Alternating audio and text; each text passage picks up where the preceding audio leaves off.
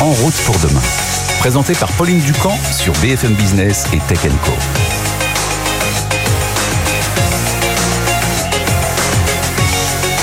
Alors vous êtes de plus en plus nombreux à rouler en voiture électrique. Près de 220 000 nouveaux véhicules ont été immatriculés l'année dernière en France. Et comme à chaque fois, se pose la question de la recharge qui commence souvent dans la rue, sur les bornes, dans les stations publiques. Alors l'objectif fixé par le gouvernement, c'était d'atteindre 100 000 bornes de recharge. Bonjour Julien Bonnet. Bonjour Pauline. Alors est-ce qu'on a atteint cet objectif en 2022 Et non, pas encore. Donc on est pas encore aux 100 000 bornes, donc l'objectif qui a été formulé en octobre 2020. On était à un peu plus de 82 000 points de charge au 31 décembre 2022, donc selon le dernier euh, rapport de la VER. Euh, donc l'objectif, il est manqué donc euh, pour fin 2021, donc la première année où il devait être appliqué. Encore l'an dernier, mais de l'avis des professionnels en fait du secteur, cela restait un bon principe en fait de fixer ce cap. on l'a manqué, mais finalement on savait que c'était un but à atteindre en soi. La dynamique est bonne, quoi. C'est ça, exactement euh, bah, euh, J'allais dire, la dynamique reste très favorable, en fait, avec une progression de 53% de nombre de, de, bornes en, en 2022. Euh, donc on en a ajouté 28 400, et c'est vrai que c'est ce rythme qui est impressionnant, c'est que finalement, euh, les années précédentes, on était plutôt autour de 3 000, 4 000 installations euh, par an. Là, sur deux ans, on a eu plus 50 000 bornes. Euh, donc donc c'est vraiment impressionnant. On était à 35 000, en fait, début 2021, donc ça permet aussi d'apprécier voilà cette progression assez forte. donc pour Arthur Joannick du cabinet LCP Delta, donc en fait, qui est un cabinet qui accompagne les, les entreprises dans leur transition énergétique, euh, lui, il trouve que bah, finalement, il faut aussi euh, euh, s'intéresser à, à, ce développement des bornes qui suit finalement les ventes de voitures électriques. Ça, c'est très important pour garder un bon ratio entre le nombre de voitures électriques en circulation, comme tu l'as rappelé, avec les bonnes ventes en, en, en 2022. Et, et, donc là, pour, pour, le coup, il trouve que c'est un, un, un, un, bon rythme. mais, mais, mais, finalement aussi, ce qu'il faut anticiper, c'est bah, justement le, le, le parc qui, qui, vient de franchir les voitures qu'on peut brancher. Hein. Donc si on ajoute les voitures électriques et les, hybrides, rechargeables, voilà, c'est ça. On, a passé un cap symbolique en, en, 2022. On a un million de véhicules branchés, euh, branchables, en, en, circulation euh, sur les routes de France. Donc ça se décompose en 690 000 euh, voitures 100% électriques et 412 000 hybrides rechargeables. Et, et donc finalement, voilà, c'est des gens qui vont forcément euh, chercher à se recharger. Mais ce qui est intéressant de regarder, voilà, c'est ce réseau aujourd'hui, euh, bah, de quoi il est constitué en termes de puissance. On oui, est-ce que c'est de la recharge pour de la recharge rapide, pour de la recharge plus lente? Et en fait, finalement, pour l'instant, il est encore euh, massivement constitué de bornes euh, assez lentes. Hein. On est 35% de points de charge qui sont à moins de 7,4 kW, donc on parle vraiment de recharge lente, et 53%, euh, donc vraiment le, gros du parc, qui est entre 7,4 et 22 kW. Donc après, il sera intéressant, bien sûr, de, de, de voir comment va se développer la, le, charge rapide. la charge rapide. Et aussi, il est intéressant de regarder la disponibilité du réseau. Hein. La, la il communique le chiffre de 84% du réseau disponible en 2022. Ça voulait dire ni en maintenance, ni hors service. Donc il y a des bornes et en plus elles fonctionnent. C'est déjà pas mal. Voilà, mais on peut retourner ce chiffre hein, en disant que 16% du réseau euh, était indisponible euh, et on a tous, enfin quand on a vécu voilà l'expérience d'une borne en panne, euh, forcément ça peut poser problème. D'ailleurs, ce taux il tombait à 76% en décembre sur les bornes ultra rapides, donc un point à surveiller aussi. Ces bornes, c'est bien d'en installer, mais il faut qu'elles fonctionnent derrière. Oui, pourtant cette charge ultra rapide, elle est essentielle si on veut faire des longs trajets en voiture électrique. Bah oui, complètement. C'est ce qu'on on, rappelle souvent, bien sûr, avec cet objectif aussi d'équiper massivement les aires d'autoroute hein, et faire que la voiture électrique elle puisse devenir vraiment la seule voiture du foyer, celle avec laquelle on fait les petits déplacements du quotidien, mais aussi le long trajet, euh, plus ou moins de deux fois euh, par an. Euh, et, et, finalement, l'idée générale, c'est que la puissance de la borne elle doit adapter au lieu où vous vous rendez et au temps d'immobilisation, bien sûr, sur place. Donc sur une aire d'autoroute, typiquement, on va pouvoir recharger, on va, on va vouloir recharger rapidement, et c'est aussi pour une question aussi de laisser la place aux autres utilisateurs qui vont arriver derrière. et j'en parlais pour le coup avec quelqu'un d'autre, donc Mathieu Dichamp, qui est DG France de PowerDot, qui est une entreprise qui a installé le plus de bornes de recharge euh, rapide en France en 2022, donc avec 569 installations et 6000 de prévues euh, en 2023, donc un, vrai décollage. Et eux, ils ont un modèle intéressant. C'est en fait, ils sont partenaires euh, de leurs clients, où ils vont installer la borne de recharge typiquement dans des supermarchés, des parkings de supermarchés.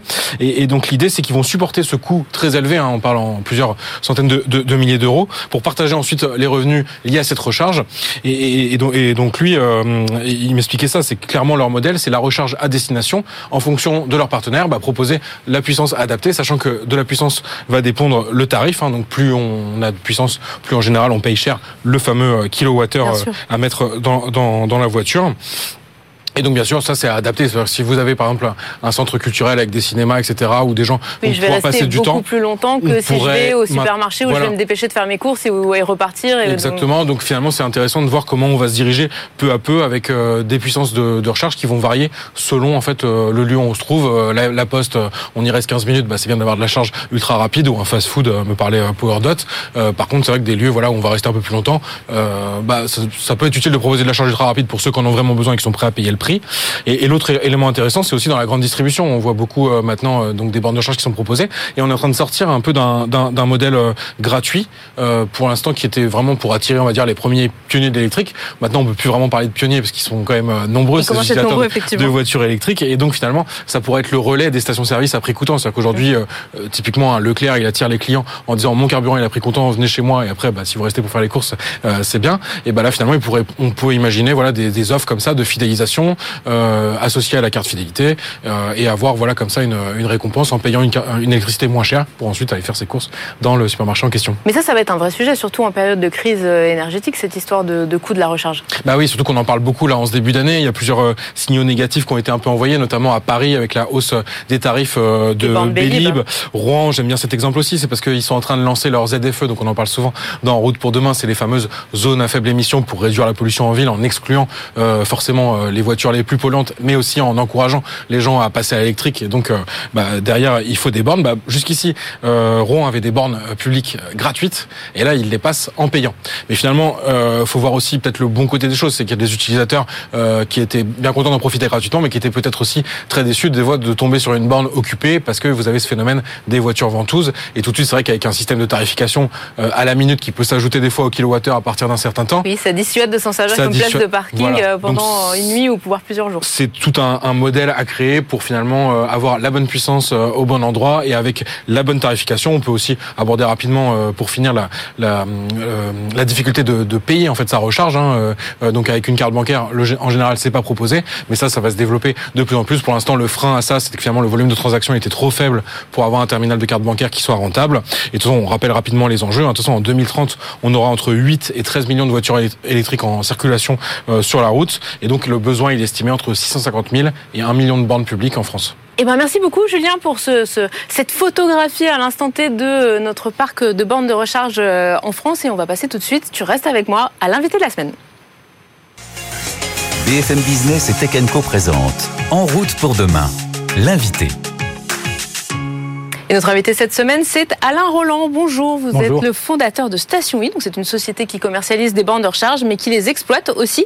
Et votre objectif, c'est d'atteindre les 10 000 bornes, donc d'ici 2027, si j'ai bien tout compris.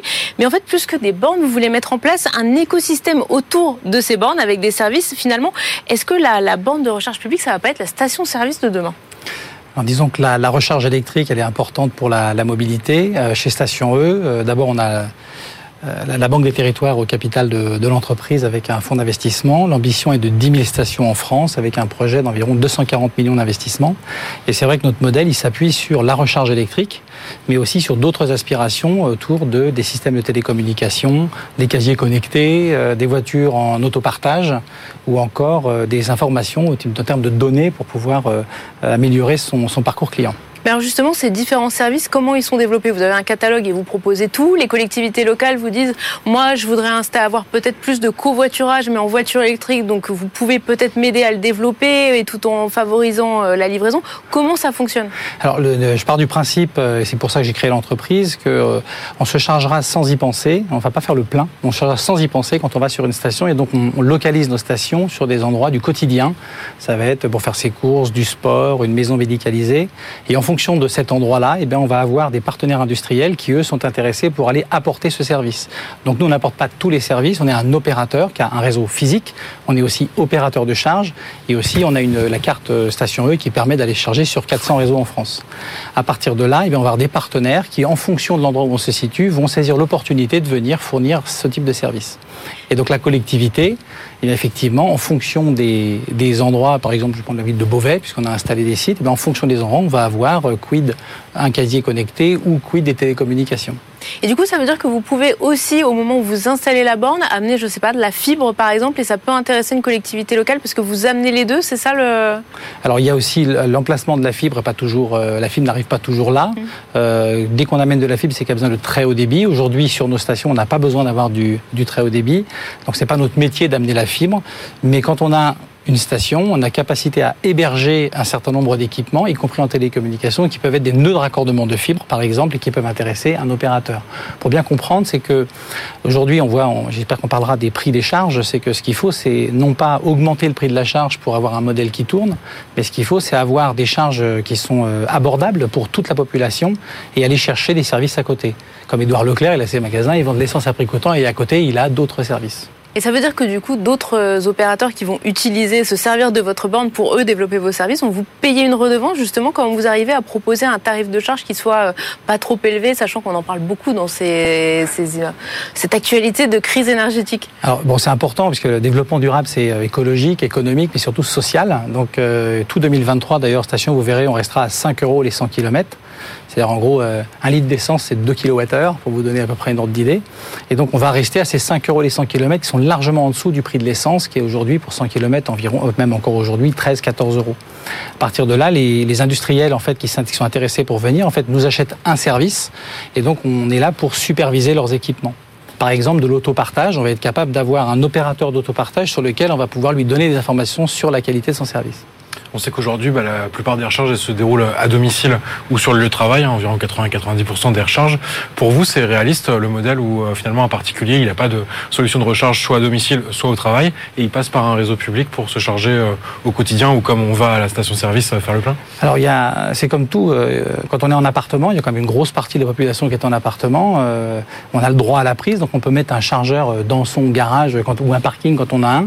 Quand si les prix sont très très intéressants, on va se retrouver je pense, avec une grosse partie de clientèle en fait qui vont finalement pas s'embêter pour avoir des chargeurs chez soi, mais euh, aller directement se charger en ville à des prix qui soient complètement euh, euh, digestes par rapport à ce qu'on peut voir sur les autoroutes aujourd'hui.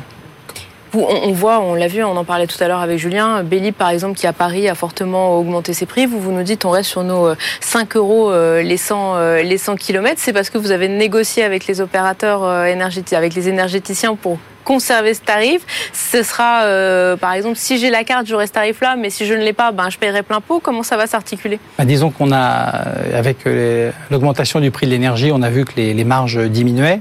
Notre objectif, c'est pas d'avoir absolument des marges sur l'énergie, c'est d'avoir un écosystème sur lequel on va pouvoir avoir une, par habitude, encore une fois, la population a quatre aspirations, c'est je veux pouvoir me déplacer pas cher, simplement. Je veux pouvoir communiquer avec euh, mes téléphones, mon smartphone, euh, etc.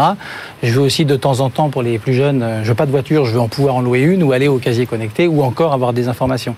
Si on prend ce système dans son ensemble, on voit que finalement, on équilibre un modèle beaucoup plus facilement que ceux qui sont contraints d'aller mettre des prix beaucoup plus élevés. On en parlait aussi sur la difficulté des fois à payer sa recharge par rapport à un plein euh, en station-service qui peut être simple à faire. Vous, votre regard là-dessus, c'est vous pensez proposer une possibilité de payer par carte bancaire ou vous restez sur la solution du oui, badge Ce qui est important, c'est que les chargeurs qu'on met, alors d'abord, ça coûte absolument rien à la collectivité puisqu'on prend tout en charge, y compris le raccordement et l'exploitation. Donc on met des chargeurs qui chargent les voitures toutes à la même vitesse chargeurs dits DC. Et on rajoute le TPE, évidemment, sur tous nos chargeurs. Bien évidemment qu'on a une carte station E. D'abord, il faut pouvoir se déplacer avec cette carte partout en Europe. Nos stations, elles acceptent aussi toutes les cartes de tous nos collègues, euh, pas forcément que des concurrents. Hein. Et donc, on a plutôt une logique de partenariat, une logique nationale, d'opérateurs. Là où aujourd'hui, je pense que ce qu'il faut, c'est arrêter de penser qu'on va à la pompe, euh, à pompe électrique. Cet objectif des 100 000 euh, bornes, parce qu'on en parle, on fait un peu le décompte tous les six mois euh, d'en route pour demain pour voir où on en est, c'est un bon objectif ou finalement c'est pas tant ça la question que d'avoir des bornes de recharge rapide sur les longs trajets et finalement pour le reste on est déjà bien équipé, notamment parce que beaucoup de gens rechargent chez eux. Il faudra beaucoup, beaucoup, beaucoup de stations. Alors l'autoroute est particulière puisque c'est une, une, charge de nécessité puisqu'on va à un endroit, euh, donc on est obligé de se charger au milieu et donc rapidement. Et on va payer les charges comme on paye un sandwich à ses enfants euh, beaucoup plus cher euh, sur l'autoroute que si on était en ville. Et puis à côté de ça, il va falloir de l'ubiquité, il faut avoir des, des bornes partout je crois beaucoup plus à un très grand nombre de bornes qu'à des hubs de concentration de voitures. Donc pour vous, il faudrait des bornes à peu près partout, voire comme on pouvait le Il voir faudra sur des plusieurs places. centaines ouais. de milliers de points de charge en fait pour les Oui. véhicules. Puis il y a quand même euh, plus de 30 millions de véhicules privés qui vont passer à l'électrique d'ici 15 ans. Mais vous verrez que ça, le- ça va encore évoluer. On, on achètera une voiture ou on louera une voiture avec des kilomètres comme on a un téléphone avec des gigas. Donc vous verrez que les, les- ceux qui vendront ou qui loueront les voitures ne seront pas forcément les mêmes. Et c'est pour ça que les constructeurs vont faire du service. Et donc ils veulent ajouter du service dans la voiture là où la voiture elle est, elle est un petit peu différente. Voilà. Mais Écoutez, merci beaucoup Alain Roland d'être venu Merci. sur ce plateau aujourd'hui. Et on reste dans le monde hein, de la voiture électrique avec notre essai. C'est le deuxième volet de notre série sur les technologies qui arriveront bientôt euh, dans nos voitures du quotidien et notamment dans nos voitures sportives pour ceux qui ont la chance d'en avoir une. Ces voitures, elles passent aussi au 100% électrique. Julien, avec Jean-David Duard, tu as fait l'expérience sur circuit avec des modèles Audi. BFM Business et Tech Co présente En route pour demain, l'essai.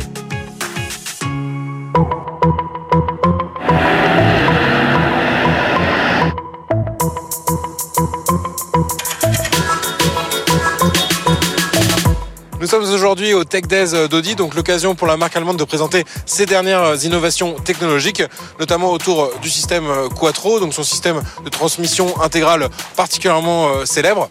Mais nous, on a plutôt euh, choisi euh, de se concentrer sur un aspect tout d'abord sur la conduite sportive, qui est bien sûr dans l'ADN de la marque Osano depuis bien longtemps. Donc l'enjeu il est assez simple, hein, c'est de convaincre euh, les utilisateurs de ce genre de véhicule à ma gauche, donc euh, la R8 euh, très célèbre, et donc plus généralement les utilisateurs de voitures thermiques sportives, bah, de passer eux aussi à l'électrique avec la voiture à ma droite, donc la RS e-tron GT en l'occurrence donc chez Audi. C'est parti pour cette euh, double expérience euh, sur le circuit Paul Ricard avec comme instructeur Christopher. Après quelques tours à bord de l'Audi R8, euh, donc on retrouve finalement les sensations bien connues, euh, notamment en termes de sonorité moteur euh, et même d'accélération sur ces modèles très sportifs euh, à essence.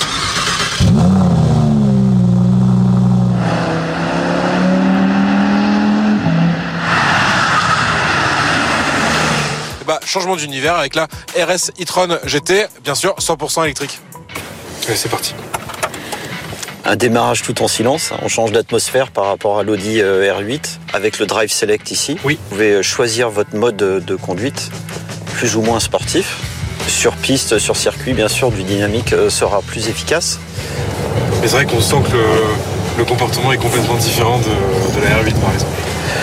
Oui, alors malgré le, on va dire un, un- un surpoids par rapport aux, aux véhicules thermiques de la gamme, on bénéficie d'une voiture qui est, qui est très basse, avec un, centre de gravité euh, très bas et une répartition des poids aussi euh, qui, fait que on a beaucoup d'efficacité sur circuit.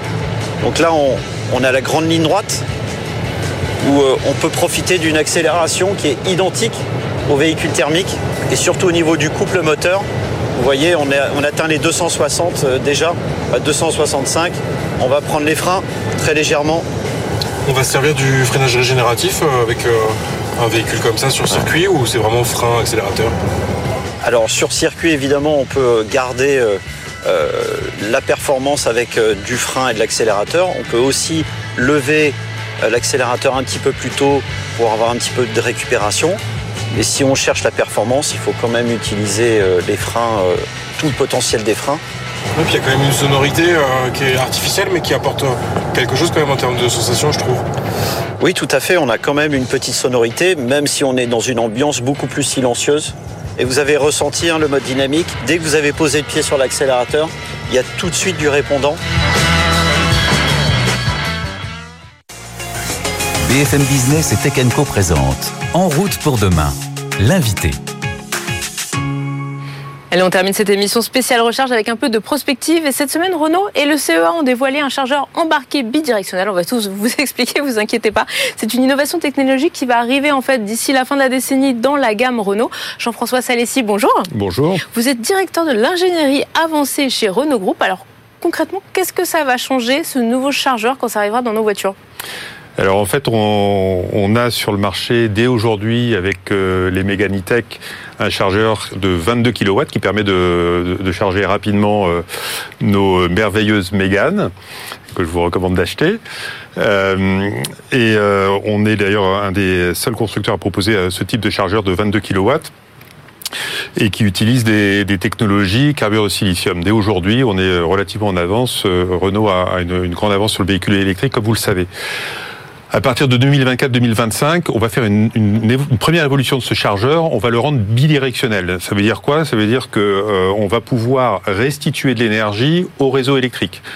Euh, donc moi, en tant que particulier, je vais pouvoir faire du trading d'énergie, donc revendre mon énergie euh, quand euh, l'énergie est chère et acheter de l'énergie quand l'énergie est pas chère. Donc j'irai faire le plein euh, pas, cher, pas, cher, pas cher chez Alain et puis hop quand j'irai je le revendrai beaucoup plus cher. Exactement, exactement. On va pouvoir on, on va pouvoir marché, offrir, offrir cette nouvelle possibilité aux clients en moyenne, on estime que ça va permettre à un particulier d'économiser de, de, ou de gagner environ 200 euros par an.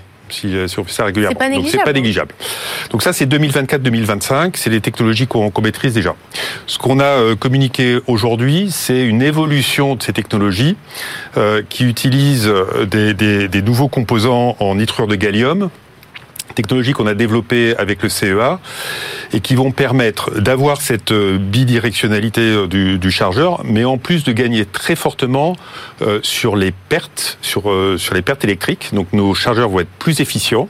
On va gagner 30% euh, en termes de pertes. Donc on va passer d'un rendement de 90% à environ 94% dans les deux sens, en charge et en décharge.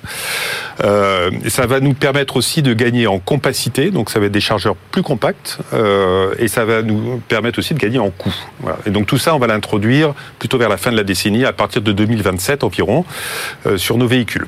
Alors j'ai l'impression que ce, ce, cette idée de se dire que demain la voiture, enfin on parle de smart grid, la voiture servira mmh. finalement à redonner de l'électricité quand euh, soit on en manquera, soit dans les heures où elle coûte plus cher, ça fait un bout de temps que ça existe. Pourquoi ça arrive maintenant? Qu'est-ce qui bloquait jusqu'à présent pour que le véhicule soit vraiment intégré dans le réseau électrique et pas simplement un consommateur? Alors je pense qu'il manquait deux choses. D'abord il manquait les voitures électriques elles-mêmes qui euh, sont euh, forcées par la réglementation en train de se répandre. Je rappelle qu'en 2035 on, on sera réglementairement obligé de d'avoir de, de, 100% des véhicules vendus neufs euh, électriques. Renault sera en avance sur la réglementation de 5 ans, parce que nous, on sera 100% électrique 2030. à 2030. Euh, donc, un, il manquait les, les, les, les stockeurs, euh, finalement, les, les, véhicules qui vont permettre de restituer cette énergie. Et puis, euh, il manquait aussi les chargeurs qui permettent d'avoir cette bidirectionnalité. Donc, c'est des choses qui sont maintenant en train d'arriver. C'est une réalité. Hein, donc, à partir de 2024-2025, c'est là. Voilà.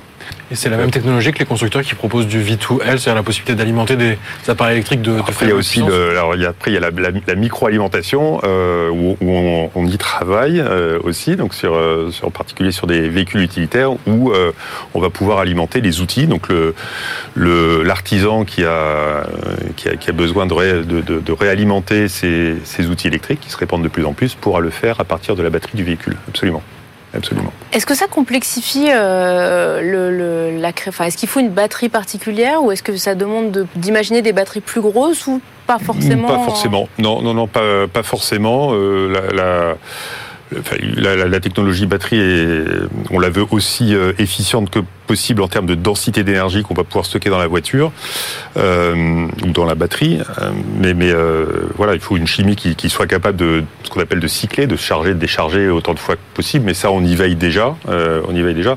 Non, la technologie particulière, c'est la technologie du chargeur qui est à bord du véhicule et qui permet ce dialogue bidirectionnel. Euh, et donc là, le chargeur qu'on qu est en train de développer avec le CEA, il est euh, vraiment très innovant. C'est un, une, une, une, il y a une maîtrise autour de, de ces composants large bande euh, en, en, en nitrure de gallium. Euh, qui est maîtrisé par le CEA, c'est euh, oui, maîtrise aussi les, les euh... algorithmes de pilotage de, de, de, de, ce type de composants. On travaille, je l'ai pas précisé d'ailleurs, on travaille aussi sur ces sujets-là avec ST Microélectronique. Oui, parce qu'il y a beaucoup d'électronique embarquée qui, forcément qui nous, qui nous pour fournit euh, ces, type composants. Euh, et, et, donc c'est vraiment ces technologies de, de, de, chargeurs qui vont permettre cette, ce, ce, ce, ce dialogue en charge et en décharge avec autant d'efficience que possible. On peut une fois encore réduire les pertes euh, et avoir une efficience à 94% sur nos, sur, sur, nos chargeurs à l'horizon 2027. C'est bah. 11 brevets au total hein, qui sont déposés euh, sur cette innovation qu'on a communiquée aujourd'hui et j'en suis très fier. On bah, le fait avec le CEA. Hâte du coup de pouvoir l'essayer en vrai. Merci beaucoup Jean-François Salissi d'avoir été avec nous aujourd'hui pour cette émission spéciale qui est consacrée, consacrée à la recharge. En route pour demain, c'est déjà fini. Merci à tous et à la semaine prochaine. En route pour demain, la mobilité sous toutes ses formes sur BFM Business et Tech.